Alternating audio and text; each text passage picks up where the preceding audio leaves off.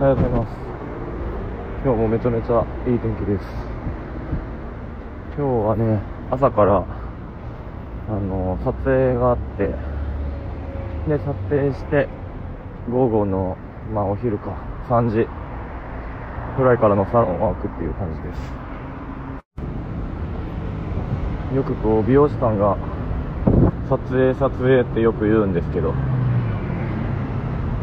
んか撮影も人によってすごいやっているその撮影に関しての意味って多分人それぞれ違っていてすごい面白いんですけど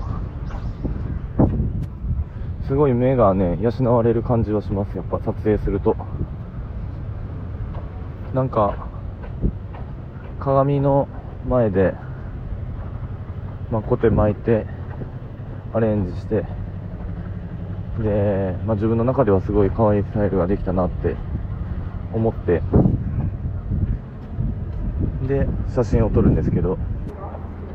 これ不思議とレンズを通すとね可愛くなかったりするんですよ。全く。やっぱ自分がこう生身で見て可愛いと思っているものがレンズを通すと全然可愛くないまあそれって何なんやろって多分すごい第三者の目というか自分一回こうフィルターが通るんですごいこう客観して自分のスタイルを見つめることができるんかなって思ってます。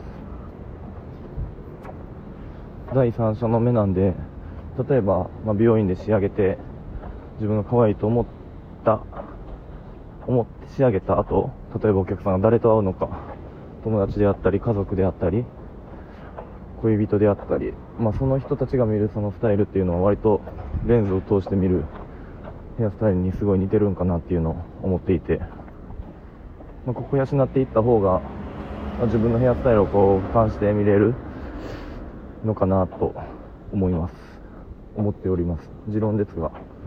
そんなこんなで撮影を続けている感じです。今日はねあのー僕オンラインサロンに入ってるんですけどキングコングの西野昭弘エンタメ研究所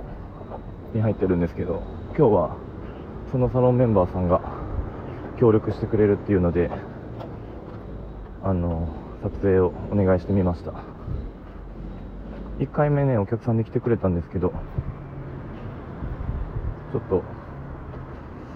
もう一回しっかり撮りたいなっていうのでお願いしました。なんかこういう時代なんやなってすごい思います。同じその意識を持った人たちの集まりの中で活動していくっていうのは不思議な感覚ですね。時代を感じます。ではもう店に着くので行ってまいります。皆さんも良い一日を。